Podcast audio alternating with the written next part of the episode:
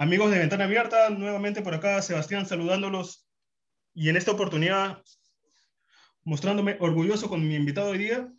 Es una persona, como él bien ya sabe, y, y quizás alguna generación de estudiantes de gastronomía que han pasado por sus aulas. Tengo el honor de contar con, como decía, un gran amigo que es chef, es cocinero, es investigador gastronómico en lo que es cocina regional y ancestral del Perú. Además, dentro de sus facetas que muchos desconocen, solo como investigador, también ha sido marino en nuestro Perú. Sin mayor preámbulo puedo decir que es, o los que lo conocen como Locrito, pero bautizado como Rodolfo Tafor Ceballos. ¿Qué tal, Rodolfo? ¿Qué tal? Muchas gracias por la invitación, Sebastián. Y como ya estoy en, digamos, eh, ya en grabación, yo diría que estoy con una alegría tremenda que Sebastián fue mi alumno en una escuela acá en Perú y que de una u otra manera hemos ido, digamos, intercambiando tanto en el aula y ahora recientemente en lo que es, digamos, esta plataforma y explicar, ¿no? El tema que más nos apasiona tanto a él y a mí, que es la cocina peruana. Y la cocina peruana que tiene mucho por explotar, más allá de los platos que se han hecho muy conocidos, la investigación y la historia parte mucho, ¿no? Sí, sí, sí, sí. Eh, hace unos minutos estaba en una conferencia con una profesora historiadora y antropóloga, y yo he invitado y tuve que dar algunas, algunas charlas, ¿no? algunas eh, opiniones, y hemos llegado a la conclusión de que somos un país netamente gastronómico.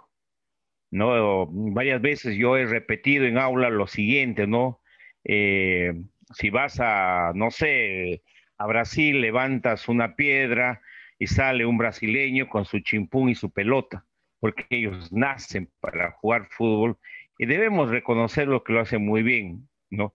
Y, y así sucesivamente. Entonces la pregunta sería, ¿qué es lo mejor que sabemos hacer los peruanos? ¿Para qué nacemos? Y cuando uno empieza a, revisar la historia y la, sobre todo la historia ancestral, todo está basado en la comida en el Perú. Todo está basado en la comida en el Perú. Y podemos hasta, digamos, hablar de los mitos fundacionales, ¿no? Los mitos fundacionales hacen de que la cocina peruana, eh, digamos, eh, transmita una forma muy importante de la sobrevivencia desde la época pre-inca, inca, y posteriormente los años que vinieron. Por lo tanto, estimados amigos, que tengo el gusto de dirigirme a ustedes, hoy día vamos a conversar de cocina, vamos a conversar de comida y vamos a intercambiar opiniones conjunto con Sebastián. Así que, Sebastián, estoy a tu disposición. Bueno, una leyenda que siempre compartí usted era justamente la, leyenda de los hermanos Ayer, que era justamente la base fundamental y, como dice, existencial de la gastronomía peruana, surgiendo desde que Ayer significaba quinoa, ¿no? Así es. Eh, todo país en el mundo, todo país, ¿no? Siempre ha tenido una leyenda fundacional. Una leyenda que ha ido, digamos, pasando de, digamos, de, de relato en relato a través de cientos y algunos miles de años, ¿no? Los griegos, por ejemplo, nos hablan de sus leyendas, ¿no? De Zeus, etcétera. Los chinos, los japoneses nos hablan de un huevo que empezó a crecer y hasta que empezó, digamos, a, a que resbalarse, se cae y sale una persona. Todos, todos los países tienen una leyenda fundacional. Nosotros nos contaron, a mí me contaron en el colegio, después en varios otros sitios, y revisando información, nuestra leyenda fundacional es los hermanos Ayer, ¿no? Los hermanos Ayer, los míticos hermanos Ayer. Y a veces uno se pregunta, ¿qué significa Ayer? Porque es una palabra quechua que traducida al castellano tiene que tener un significado. Y la palabra Ayer significa quinoa somos los hermanos quinoas, que salimos un día de, según la historia, según el relato, salimos de un cerro llamado Pacaraitambo. Pacaraitambo significa ventana, como también significa nacer, como también significa vagina. Entonces, los hermanos Ayer salieron de un, ¿cómo se llama? De un cerro, de un apu, que tenía el nombre de ventana, como también vagina. Salieron los cuatro hermanos Sayar con sus respectivas esposas a fundar el imperio de los incas, ¿no? Los hermanos Sayar. ¿Y qué es Sayar? Como les he, dicho, es la quinoa. ¿Y qué es la quinoa? La quinoa es una, un cereal, una gramínea, que ahora está recién, digamos, dándosele la importancia de vida. Como era un alimento de incas, de indios, casi nunca tuvo la importancia, lo relegaron. Pero es un alimento de los dioses. Y aquí viene una, una, una afirmación, si hay un alimento de los dioses, que es la quinoa, entonces el maíz, ¿qué sería? Porque en el Perú también ha nacido el maíz era el alimento político. Con el maíz se pagaba impuestos. Todos cosechábamos maíz y le entregábamos al Inca para que el Inca en su momento él entregue a la gente y pueda sembrar y él almacene también. Ahí le quiero comentar algo sobre el maíz y el tema del maní también, ¿no? Que es... Claro, y el, el tema del maní también es algo, digamos, eh, fenomenal, ¿no? Mucha gente cree que el maní viene de otras partes del mundo pero no nace acá en estas tierras, en estas tierras, ¿no? Y, uno se pregunta, si bien es cierto de que hay un producto que se reconoce como peruano en todo el mundo es la papa, ¿no? Y los franceses lo reconocen. Es más, si tú vas a, a Europa del Norte, sobre todo a Finlandia, etcétera, allí no compras papa. Ese producto se llama peruana, entonces yo quiero un kilo de peruana porque ellos dicen que este, ese producto viene del Perú, que es cierto, viene del Perú. Es, si hay un alimento sagrado que es la quinoa, hay un alimento político que es el maíz, la papa que era el alimento del pobre. Por eso la papa, si tú, ustedes vienen al Perú o van al Perú o están en el Perú, siempre va a estar lleno de tierra, ¿no? Porque no le damos todavía la importancia. Somos el país que producimos mayor variedad de papa, pero no, pues no le damos importancia. Tan delicioso que es hacer una papa a la huancaína con papa amarilla, por ejemplo, ¿no? Que personalmente, y esto es una opinión personal, es uno de los mejores, digamos, eh, cremas que hay en el mundo. yo, hablaba con, nosotros... yo hablaba con un francés, y jura que me dice la crema, la asociaba mucho con la bechamel, ¿no? pero no hay mucha ah, similitud. Y justamente eso me decía un francés a mí, ¿no? O sea, no, se me, no es mejor que, el, o sea, el francés me decía, es muy parecida a la bechamel por la consistencia, por todo, pero el sabor es único, ¿no? O sea, y como otra salsa, como dice, no hay otra, ¿no? No hay otra, no hay otra. Es más, no, eh, eh, los franceses, los italianos, los españoles, todos tienen, tienen cocina, pero ellos lo manejaron desde el punto de vista de la técnica para procesar el alimento. En cambio, nosotros lo manejamos desde la creencia, del mito, de la forma de definir o de, ¿cómo se llama?, de darle la importancia religiosa a, una papa, a un maní, a un, a un cají, ¿no? Entonces, los cuatro hermanos Sayar eran alimentos. Y si uno busca otras leyendas, por ejemplo, hay una leyenda que yo lo recogí en, en Puno, en una ciudad, no, un pequeño pueblito, ¿no? Y ahí hay un alimento que se llama ataj, A-T-A-W, ataj, que significa, ¿no? es alegría dentro de la tristeza. Esa plantita se llama alegría dentro de la tristeza la palabra ataj, que es quechua, se traduce al castellano, significa alegría dentro de la tristeza. Yo no sé hace la pregunta, ¿cómo es que una hierba que crece a la de Dios, mejor como si fuese hierba así, digamos, en producción general, se llame alegría dentro de la tristeza? Porque es una hierba que no se siembra, crece donde hay niños pobres, ¿no? y cómo no comer, por ejemplo, un picante de esa hierba. Son hojitas y son de la misma familia de la quinoa. Son de la misma familia quinoa. Y cuenta la leyenda que era una viejita que caminaba por todo lo que sea el lago Titicaca llevando su manojo de ataj. ¿No? El ataj no viene a ser lo que es el atago, ¿no?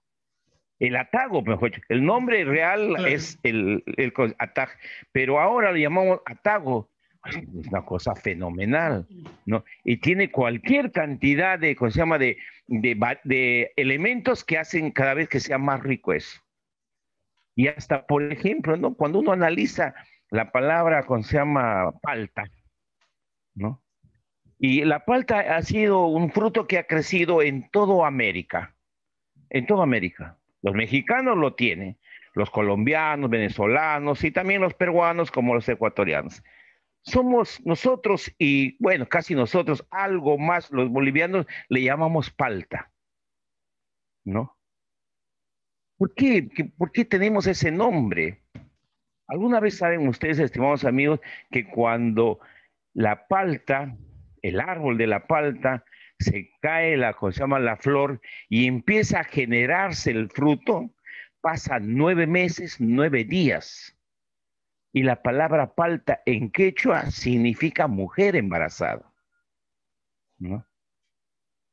En cambio, en los con se llama norteños, en este caso los mexicanos, ¿no? lo que ellos comen como lo como nosotros vemos palta, significa testículo. El aguacate, aguacate significa testículo. ¿No? Pues miren usted la diferencia que tenemos nosotros. La diferencia abismal, porque casi todo era amor al, a la comida. La mejor expresión de amistad era la comida.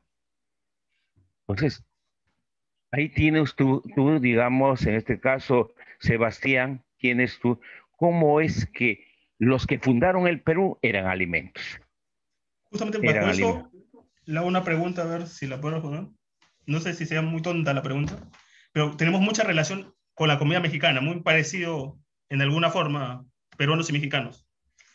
Y bajo eso, ¿por qué no hay tanta similitud, como decíamos, existencial con los alimentos, como lo tiene México? Porque, por ejemplo, los aztecas, todo su tributo era sangre, y el Perú, como bien sabemos, es alimento, y por qué no hay tanta relación si los mexicanos también tienen una buena gastronomía que se asimila a la peruana, ¿no? Indudablemente que hay una diferencia tremenda con los mexicanos. No digo que su cocina eh, no es buena, es buena. Y es más, la defienden. Eso es lo más importante.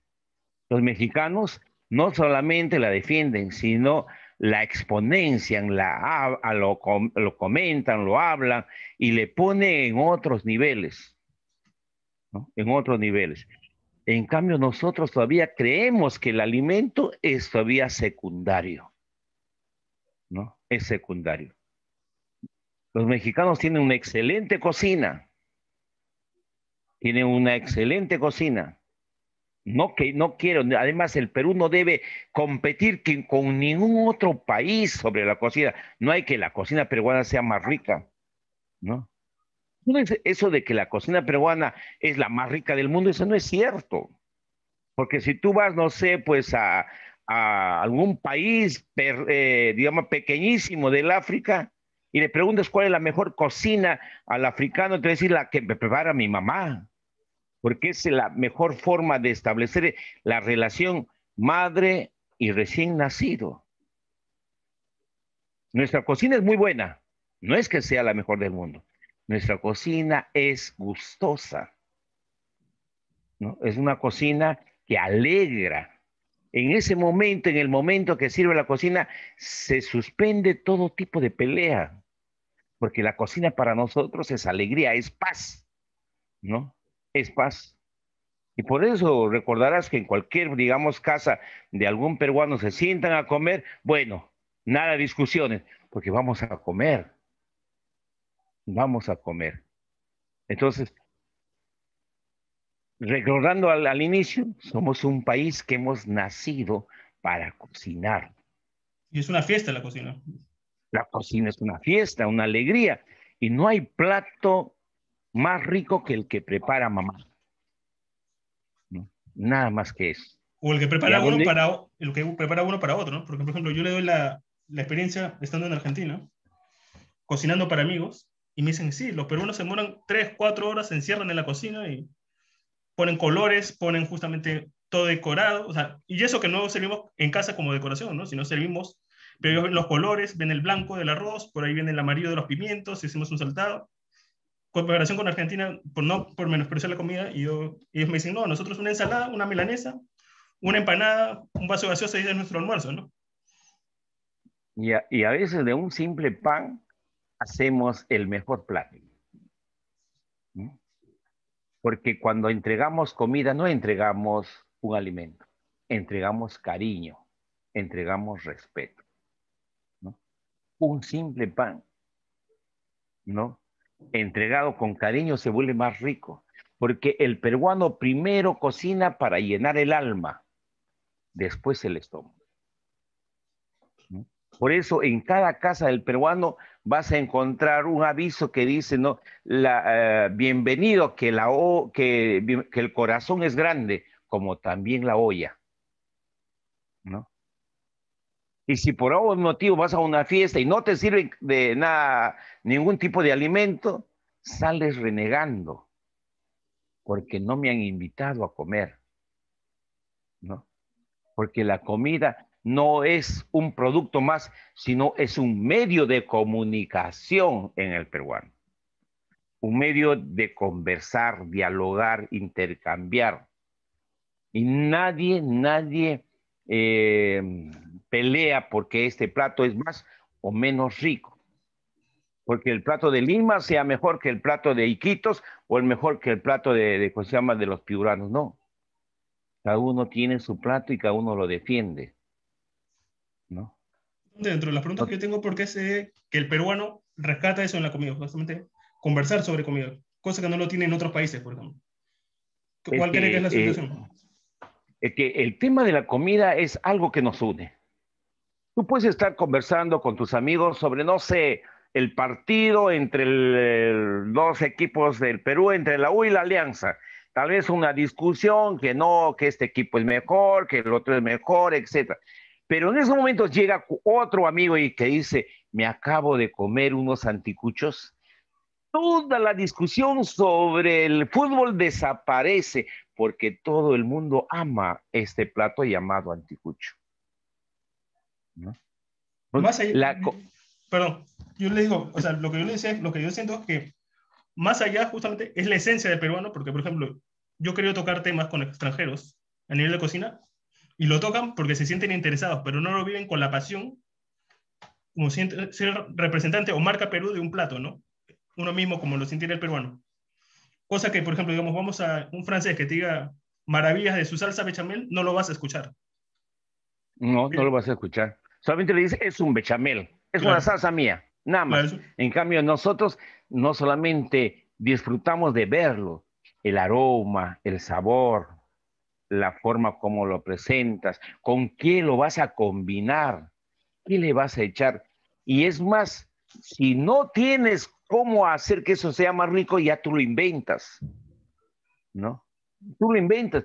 A un plato le puedes poner cosas que para mucha gente sería casi, digamos, imposible, pero para ti sí, total, para mí yo lo como rico. Un claro ejemplo del pan con plátano que se come en Perú y mucha gente lo conoce, que es un invento peruano, creo yo. Sí, eh, es más, no, se come a dos manos, ¿no?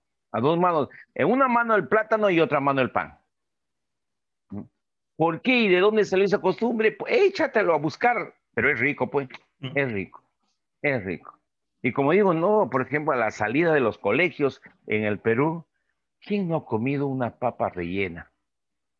Y a veces rellena de nada. Con su ají nada pero qué rico que es esta papa rellena, ¿no? Mira, me has hecho recordar algo, ¿no? Eh, Lima está un calor bastante fuerte y decidí ir a comprar un marciano. Para los amigos que no conocen lo que es el marciano, el marciano es una especie de, de helado, de chupete, como otro le dice. Pero tiene ese nombre, marciano, ¿no? Yo le hice la pregunta a la señora que me vendía el marciano. Señora, ¿Qué pasaría si mañana llegan los marcianos de Marte y llegan al Perú? La señora me miró y dice, usted está loco. ¿Cómo van a llegar? No, vamos a suponer que mañana llegan los marcianos de Marte. Ah, no sé qué pasaría. pues se van del Perú porque somos el único país en el mundo que comemos marcianos. ¿No? Somos el único país que tenemos esa forma de definir y hasta de poner nombres. Ya que has hablado de tus amigos franceses, caminaba la vez pasada y guiando a un francés, a un chef francés que vino a buscarme, ¿no? Y nos fuimos por el barrio chino, acá en Perú, ¿no? Y el francés se detiene, me dice, Monsieur Tafour, ¿no? En su forma de hablar. ¿Es cierto lo que leo ahí? ¿Y qué estás leyendo? ¿No? Aeropuerto. Y digo, sí, es un plato peruano. Entramos a comer y dice, qué rico es, pero qué feo nombre tiene. Oye, hasta los nombres les ponemos a los platos que a veces uno se sorprende, ¿no? Oye, no sé si sorprenderme o reírme del nombre del plato, pero que tiene sabor, lo tiene el sabor. No somos un país que no respetamos ninguna regla gastronómica. Dice la regla que está generada por la, cocina francesa que un plato, más por salud, ya no puede ir más de un carbohidrato. Pero lo hemos saltado con papas fritas, por favor, ¿no? Y también le puedes poner, digamos, ahí arroz, ¿no? Y le puedes poner, por ejemplo, le puedes poner, eh, eh, digamos, eh, no sé, trozos de, palta. No, no respetamos las reglas. Combinamos lo incombinable en el Perú, porque cada uno prepara su comida en el plato. Señora, ¿me sirve una chanfainita? Ah, no se olvide echarle papa a la huancaína. Uy, ceviche también, échele ceviche. Uy, mira, tallarines, también échele tallarines. Mejor dicho, en el momento hacemos nuestro propio plato. Y de ahí podemos partir que somos los creadores del bufete, entonces. Sí, yo, yo diría que somos los, los fundadores de todo. El mundo lo vea y algunos se lleven, enhorabuena. Que reconozcan solamente que eso lo aprendieron en el Perú. Hoy día leía, por ejemplo, día leía en el comercio, si no me equivoco, que en esta pandemia, o sea, China y otros países han estado reclamando, como, como han estado sembrando, la autoría del maíz morado, de la maca, porque el Perú todavía no está reconociendo ciertos alimentos como autóctonos y justamente estos países como los están exportando y ya están haciendo sembrío fuera, los quieren reconocer como suyos, ¿no? Es que ese es uno de los grandes problemas, pues, ¿no? Por eso digo, ¿no? Hay alimento de dioses que no lo tocamos, no lo comemos. Hay alimentos políticos, ¿no? El maíz, que también poco lo tocamos, pero hay alimento del pueblo, de los pobres, la papa. Eso sí lo comemos. Pero a la vez, ¿no? A la vez no le damos la importancia de vida con respecto a lo que es un producto nuestro, ¿no? Porque hablábamos en una conferencia, hablábamos sobre la lucma, que solamente la lucma con el sabor que tiene el Perú no hay otro en otro, en otro lugar del mundo. ¿Habrá lucmas en Colombia? Las hay. En Ecuador las hay. Pero por ese espacio geográfico que es nuestro país, ahí las lucmas son deliciosas. Y es más, la lucma tiene historia, tiene leyenda. Lucma en quechua significa mujer orgullosa, ¿no? Y uno dice, ¿cómo es que es mujer orgullosa? Mujer que no, te, no te una mujer que mm, si tú la piropeabas según la leyenda, no te miraba para nada. Y si tú quieres saber si esto es cierto, abres la luma, la comes, es áspera. Casi su sabor es difícil. Pero agarras, le echas un poquito de leche condensada, lo bates y es una cosa fenomenal.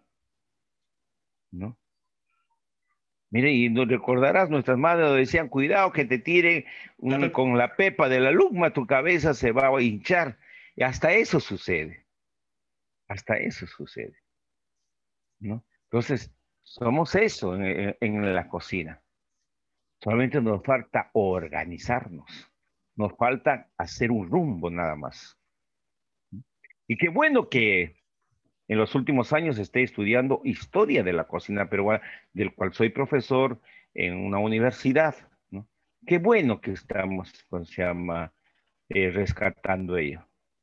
Porque aquel que desconoce lo que fue, no sabe cómo respetar lo que viene.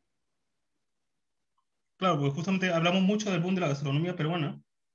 Bueno, ya tiene muchos años el boom de la gastronomía peruana. Ahorita tenemos una baja por lo que es la pandemia. Y hablábamos, fuera de grabaciones, hablábamos justamente cómo podemos hacer para surgir la gastronomía peruana, ¿no? Ahora en tiempos de pandemia que estamos en una crisis total de todo y el país está casi en baja, ¿no? Y cómo tomar lo de antes, como decíamos, las leyendas, los mitos generacionales a nivel de la comida y también poder exportar eso, ¿no? Ahora lo que tenemos que hacer es, eh, digamos, como dicen las, eh, eh, las canciones que han nacido también o se han, digamos, evaluado en esta pandemia, ¿no? Debemos ser como el junco, ¿no? Podrá doblarse, pero nunca se rompe. Eso es nuestra, digamos, nuestra labor ahora, ¿no? La cocina peruana tiene que renacer pero tiene que renacer, tiene que tomar su nivel desde un punto de vista, digamos, ahora, respetando al público, lo que quiere el público, ¿no? Podemos hacer cocina vegetariana peruana, porque tenemos en el Perú todos los alimentos para ser vegetarianos. Podemos veganos, también tenemos alimentos que van a coadyuvar a lo vegano como también cocina peruana, como también cocina china, que si ser china, los chinos gustan de esa comida. Si tú vas a la China y pides un, no sé, un camlu guantán, estoy seguro que en la China te miran como algo extraterrestre, porque no existe camlu guantán solo en el Perú. Y que ah, qué rico que es un camlu guantán.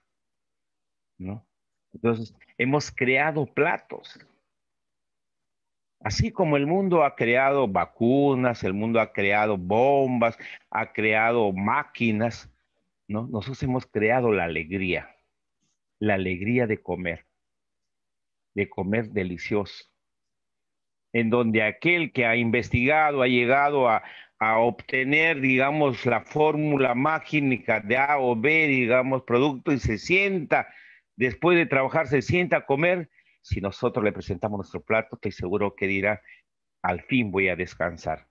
Porque eso somos. Algo que miramos a la cocina con cariño, con aprecio. Y algo que está en nuestro ADN, ¿no? Justamente ahora que hace el, mención lo del trabajo y descansar, claro ejemplo es el chambar, ¿no?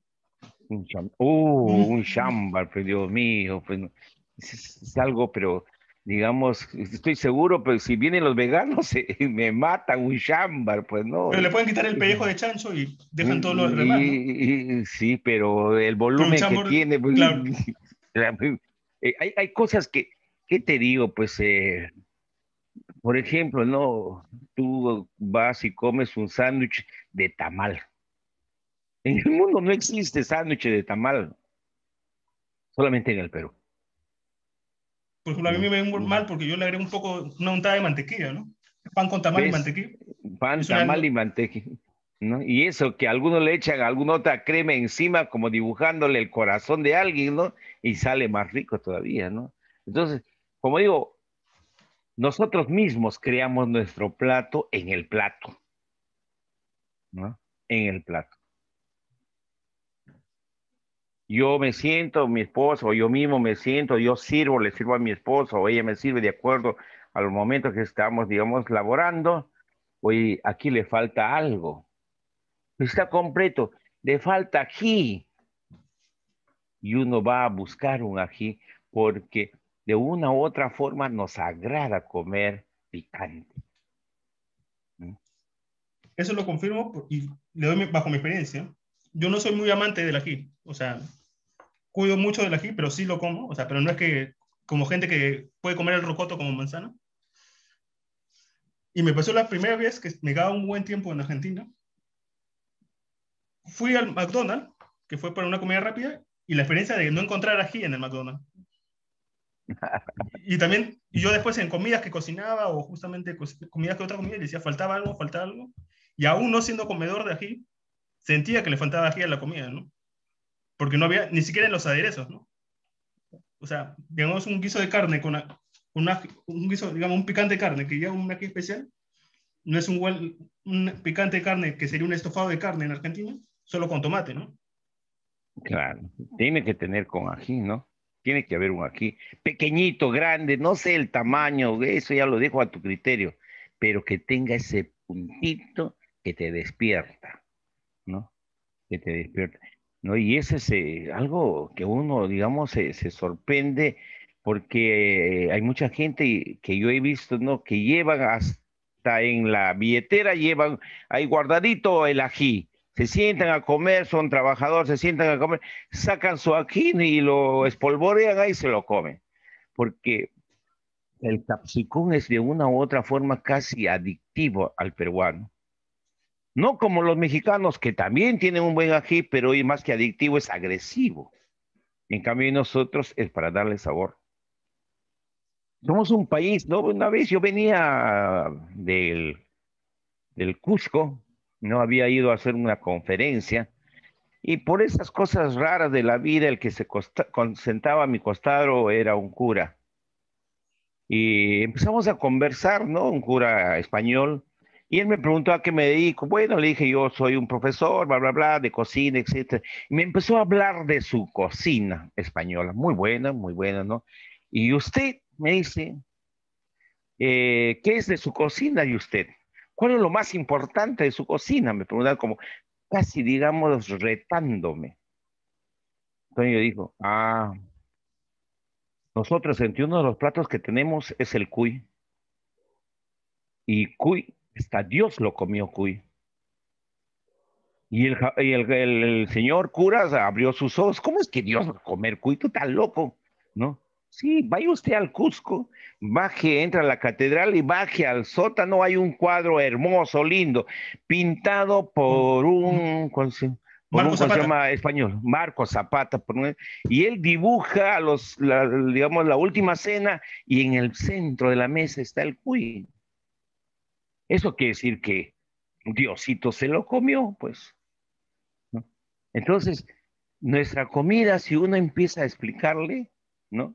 Tiene historia, leyendas, mitos, formas de, digamos, de saber.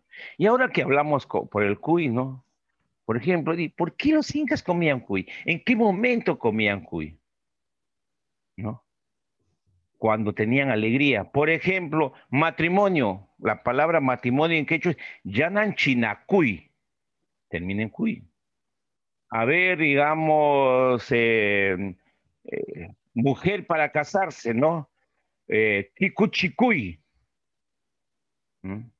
Por ejemplo, tú hoy día le dices a tu papá, a tu mamá, voy a salir, voy a, me he comprado mi departamento, me voy de la casa, papá nuestro papá contento porque ya ha hecho un hombre, hecho y derecho, y bueno, vamos a, almorzar hoy día todos juntos, vamos a hacer un cajuacuy.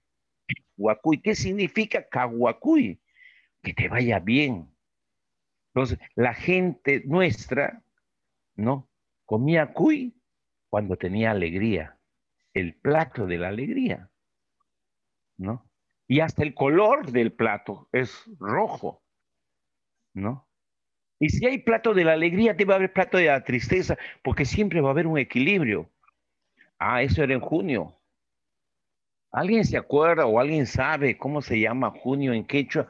¿Cómo, ¿Qué nombre le ponían los, los incas al, mes de junio? Huacaicusquiquilla, mes donde llora el Cusco. ¿No? Claro, ¿por qué? Porque venía el invierno y hacían guatias, hacían pachamancas, ¿no? Porque el sol estaba débil y la tierra estaba enferma. Dale de comer, ¿qué cosa? Pachamanca. ¿De qué color la pachamanca? Verde oscuro, tristeza. ¿Mm? Miren ustedes las definiciones que tenían nuestros platos. Hay toda una cosmovisión. Una cosmovisión tremenda, tremenda, tremenda, tremenda, tremenda.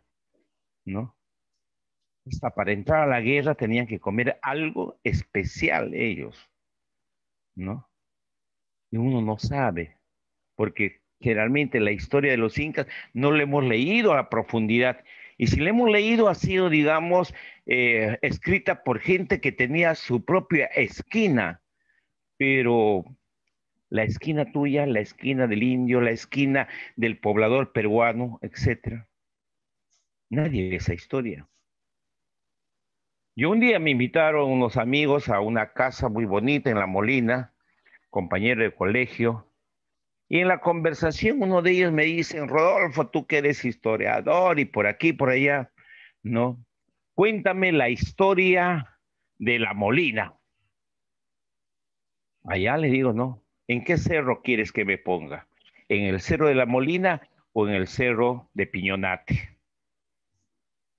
La historia en el Perú se cuenta en el del lugar donde tú estás. Por eso hay historias e historias, ¿no? Y en esa historia de pobres, la comida siempre ha sido relegada. Por eso hay pocos, investigadores de la cocina. La gente no sabe, por ejemplo, Rocoto, por ejemplo. Dice, Rocoto había una mujer diosa que se enfermó del bocio porque su esposo, que era eh, eh, Cachi, Ayar Cachi, se había enfermado, el hombre sal y no había sal. Y al no haber sal, ya empieza la enfermedad del bocio. Y esta mujer, su nombre era Mama Raigua, mujer dueña del fuego, agarra esa bola y lo lanza. Y se quedó ahí la historia ah, se murió porque Bocio le estaba atacando y ella se arrancó y con eso murió. Ahí quedó la historia. Pero un momentito, la historia debe seguir. ¿No? ¿Qué lanzó? Ah, lanzar en quechua es rocotay. ¿Y qué cosa era ella? La mujer dueña del fuego. Entonces, ¿ella qué lanzó? Una bola de fuego. ¿Y cómo se dice lanzar? Rocotay. ¿Y qué es el rocot? Una bola de fuego. Entonces, mira ustedes lo que tenemos. Lo que tenemos. ¿No? Bueno, no hablo quechua, hablo aymara, locotay. Yo, todo lo que tenemos para, para, para decirle a la gente que nuestra cocina, nuestros productos, nuestras creencias, nuestras formas de hablar, nuestras formas de, de conversar alrededor de la cocina es diferente al mundo. Porque somos un país y amamos el cocinar y comer en familia. Y no hay cosa más bonita que sentarse entre el papá, la mamá, el abuelo, si están ahí, los abuelos están ahí, los hijos se sientan y todos tranquilos. Nadie pelea, nadie grita. Aquí cada uno habla, etcétera, etcétera, etcétera. Esa es nuestra cocina. Una expresión de alegría. Vamos a hacer un pequeño corte musical para vale. entretener a la gente y regresamos en un par de minutos ya, con esta segunda parte. Vale, vale.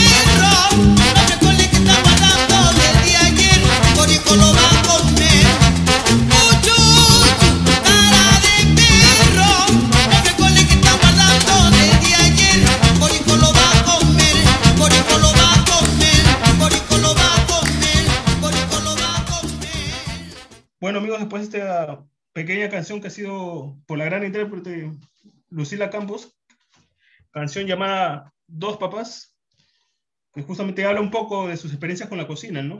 Y eso justamente en este segundo bloque hemos hablado de, en el primero, que la relación del peruano con su comida a nivel de leyendas, a nivel de mitos y la cosmovisión que crece en todo eso, ¿no? Pero también hemos escuchado en esta canción que hay mucho de, de comida, ¿no? Y es un claro ejemplo de la representación, tanto musical como en algunos casos también literarias, ¿no? Como Ricardo Palma que habla en otros escritos. O sea, ¿todos vemos comida en el Perú o vivimos para comer, Rodolfo?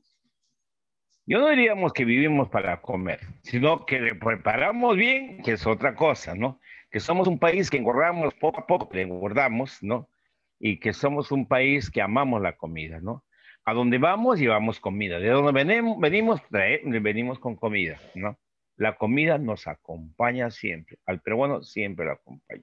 Lo ha acompañado desde hace muchos años. ¿ah? Ya que hemos hablado de mitos, leyendas, etcétera, hay una cosa que muy poco se sabe, ¿no? Uno de los lugares más apreciados de la cocina peruana o donde se prepara deliciosos platos peruanos es el norte, ¿no? Eh, ¿Quién no extraña un ceviche conchas negras en Tumbes? unos, unos ceviches piuranos, ¿no? Hasta, digamos, los chifles. Por ejemplo, hacemos un paréntesis en eso del chifle, ¿no? ¿Por qué se llama esa, ese, digamos, esa forma de presentación del plátano frito? Le llamamos chifle nosotros, ¿no? Viene de la palabra quechua chifri chafra, que significa preparar algo rápido, por ejemplo, si yo estoy en mi casa con mi esposa y veo que está llegando Sebastián, toca la puerta, profesor, ¿cómo está? Quería saludarlo, pasa adelante, siéntate, por favor. Le digo a mi esposa, prepárate algo rápido. ¿No? ¿Y qué es algo rápido? Algo que se puede freír, un huevo frito, no sé, unas papas fritas. Normalmente el peruano agarraba y empezaba a cortar el plátano y lo freía. Esa presentación de plátano en pequeñas hojuelas, digamos, fritas, se llamaba chifrichafra. Hasta nuestros nombres son algo así como quien diciendo alegres, alegres. Y les decía que en el norte no se come rico, ¿no? Por ejemplo, en, Trujillo, ¿no? ¿Quién puede, digamos, negarse a comer un, digamos, un picante pato, un pato a la norteña, allá en, Trujillo, en Chiclayo, ¿no? Imagínate, ¿no? Eh, hay cosas que son fenomenales, ¿no? Y uno dice, ¿por qué ya la cocina es diferente? ¿Por qué el norte? Porque tenemos otra cultura, la cultura de los mochicas chimús, ¿no? La leyenda de Nailam, Dice la leyenda, y ojo, y esta leyenda es muy importante para los jóvenes que quieren estudiar cocina. ¿Por qué? Porque esta leyenda fue escrita, la escucharon los españoles en 1538, 1538, Miguel Cabello de Balboa, uno de los primeros curas que llegó al Perú, ¿no? él va por el norte y encuentra un grupo de, ¿cómo se llama?, de gente, en este caso de los eh, mochicas, y le pregunta, ¿no? ¿Cómo ustedes aparecieron acá? Mejor que le cuenten su historia. Y los mochicas de, de, esa época, mejor dicho, de fuente directa, Miguel Cabello de Balboa recoge una leyenda, la leyenda de Nailam. Y entre los personajes de, que le acompañaba a Nailam había un hombre llamado Ochocalo. Ochocalo.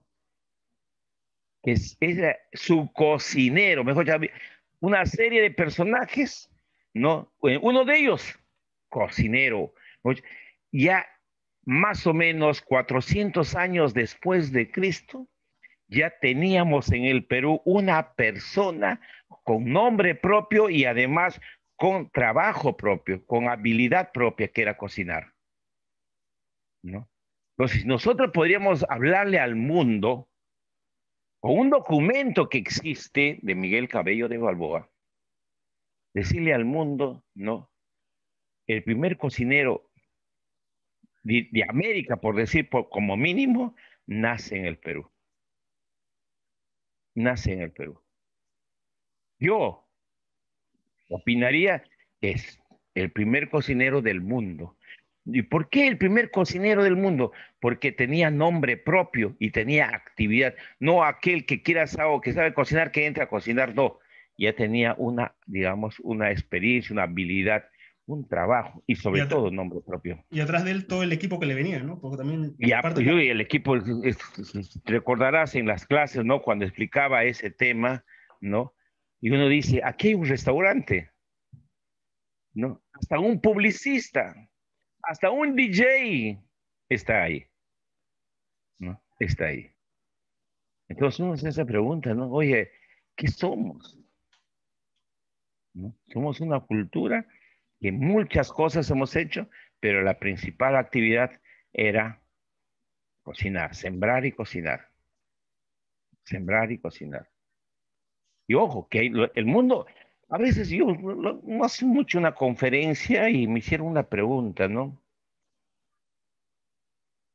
¿Cuáles la, las influencias más importantes que el Perú ha recibido del, ¿cómo se llama?, del mundo a través de los años? Yo les dije, no, soy un profesor que vengo siempre asistiendo a conferencias, dando conferencias, y siempre me hacen esa pregunta. ¿Cuál fue el país que más influyó? Pero jamás me hacen la pregunta es, ¿cómo influyó el Perú en el mundo? ¿Cuánto nos debe el mundo? Debería llamarse esa pregunta. El mundo no sería mundo sin la papa, por ejemplo. El mundo no sería mundo sin el tomate, por ejemplo. El mundo no sería mundo sin el maracuyá, por ejemplo. El mundo no sería mundo sin la piña, por ejemplo. ¿No? Y podemos seguir nombrando una serie de productos que nacen en el Perú. Ahora, uno me, perdón, me dice, no, un momentito, profesor, pero eh, Venezuela o Colombia también tienen, eh, ¿cómo se llama? Eh, piñas. Es cierto. Pero en mil, en el cuatro, perdón, en 400 años y mucho más antes, 400 años antes de Cristo, no existía Colombia, no existía Colombia, no existía, por ejemplo, Venezuela, no existía eh, Panamá, no existía esos, esos países, tal cual les respeto no existía, solamente había el imperio de los incas. ¿no? Entonces, ¿cuánto nos debe el mundo? Y muy aparte, en alimento, en técnicas también, ¿no? Que es un tema más amplio que no vamos a tocar, pero... Solo debo acordar el ejemplo, la pachamanca es una técnica entre ahumado, sellado, y que se podría hablar mucho, pero... Y sobre todo fuimos el país que hemos tenido técnicas de conservación. Cualquiera de los escuchas que revisen en, ¿cómo se llama? en la computadora, en YouTube o en cualquier página, que revise cómo era la, digamos, la limpieza en 1300, 1400 en Europa. Que revise nada más. ¿no? En cambio, cómo era la limpieza en el Perú de esa época. Que lo revise y se van a dar cuenta que nuestras técnicas de conservación no era solamente para mañana, sino era para 10, 15 años de conservación.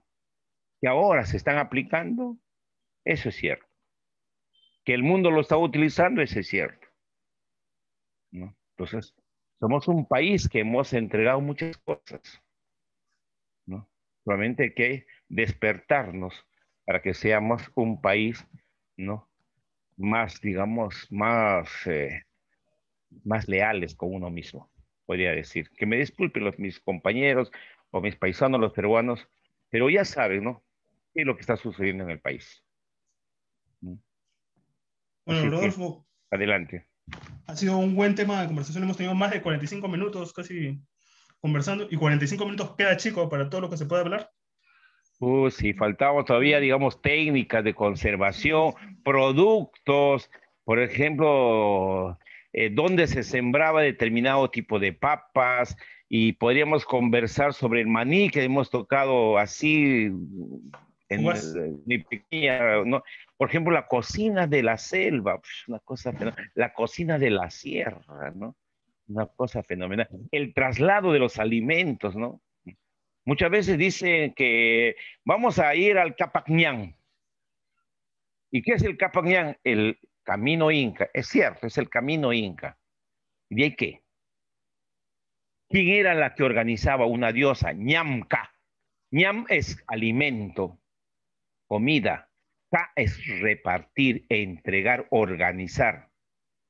¿no? Entonces había una mujer, una diosa, en su creencia, que repartía, organizaba, entregaba el alimento.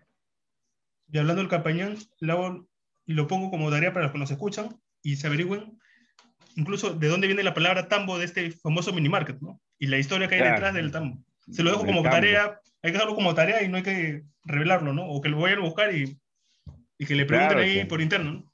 Pero hay una buena historia detrás del tambo. Ojo, ¿no? Antes de terminar, ¿no?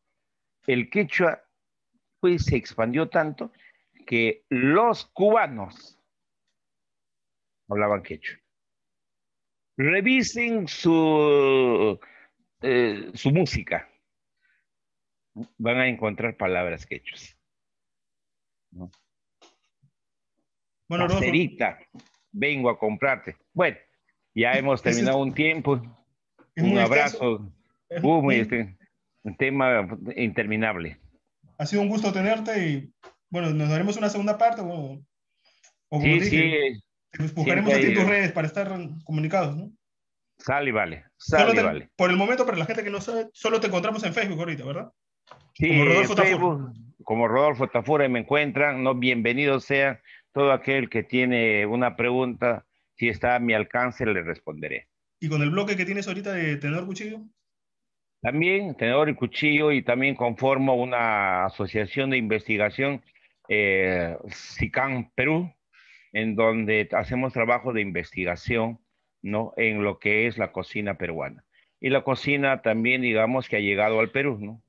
Tengo un libro que se llama eh, El umami en la época prehispánica. Los incas tenían umami. Y ese libro fue a pedido de la, de, ¿cómo se llama? De la, eh, llamemos así, el organismo japonés, porque lo pidió la empresa Inomoto porque somos uno de los países que más consumimos el glutamato monosódico.